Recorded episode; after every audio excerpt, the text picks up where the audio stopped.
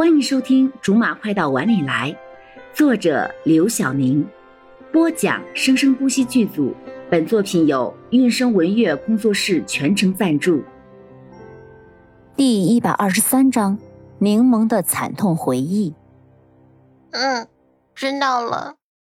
小柠檬赶紧收住了正要出来的眼泪，然后背着自己的小书包，跟着幼儿园里的阿姨满跚着走了进去。初中一年级的时候，一次考试，柠檬考了第二名，这是他读书以来第一次没有考第一名。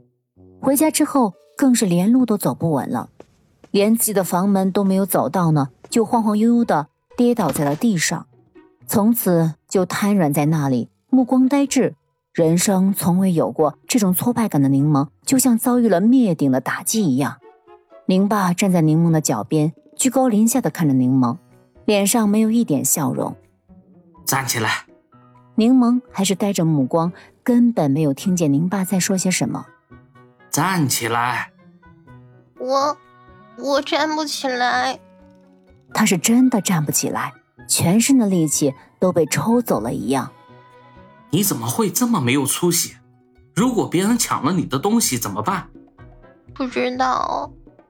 抢回来啊！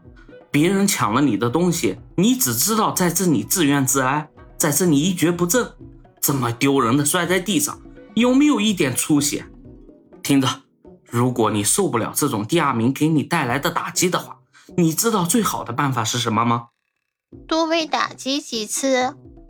不，最好的办法就是你永远待在第二名，这样你就永远不会有被打击的机会。还处于年少无知的年纪的柠檬。似懂非懂地看着自己的爸爸，他肯定的语气和眼神让柠檬想质疑都无处质疑。可是宁妈又绝对不是那种让人敬畏的严格的父母。柠檬无论是马上要期末考试，还是高考的时候，只要这二位想要玩游戏了，或者又有什么天马行空的想法了，才不管柠檬是不是要备考了呢。无视柠檬的千万般不愿意，也要拉上他一起玩儿。那时候，宁爸宁妈才开始接触网游这种东西，技术还是相当的烂。好几年后，当柠檬再问他们这件事情的时候，问他们是不是为了让自己在考前放松心情，正在切菜的宁妈拿着菜刀晃悠晃悠说：“我当时想的是，死也要拉上一个垫背的。那你们小的时候教我要坚强，送我去幼儿园不让我哭呢？”你都不知道我们等了多久，才等到你可以去幼儿园的年纪，这样就不用总在家天天看着你了。终于可以在你白天去幼儿园的时候出去玩了。而且呀，你没发现，当时咱家楼下的那个老王太太，她家孙女哭的都快晕过去，特丢人。平时这老王太太总在我面前耀武扬威的说她家孙女多乖多乖，我早看她不顺眼了。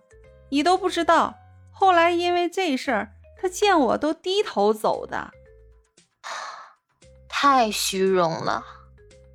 柠檬还是不放弃，总会有一件事情，爸妈是为了他的成长而特意做的吧？爸，被点到的宁爸懒洋洋的应了一声：“嗯。”你教我的，让我争第一，让我永远不做第二名，难道不是为了激励我吗？你这孩子，你都不知道你那时候抗打击能力有多弱，稍微有什么事情失败了，你就一副死人脸，真的特别难看，很影响食欲的。可是说软话，你就跟聋子一样听不进去，所以只好这样跟你说了。哈哈哈，你又中计了是不是？你怎么了？我为什么有一种我从一出生就是一个谎言的感觉呢？爸妈。跟我说实话吧，我是不是你们两个亲生的？哇，这种事儿都被你猜出来了。在这之后，柠檬就不会再问这么傻的问题了。问一次就让自己中一次箭而已。罗少终于可以功成身退了。柠檬从沙发上倏地跳了起来。哎，我送你。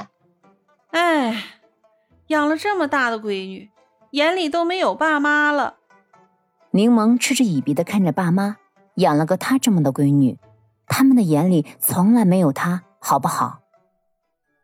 好了，以上就是我们播讲的本章的全部内容，感谢您的收听，我们下集不见不散。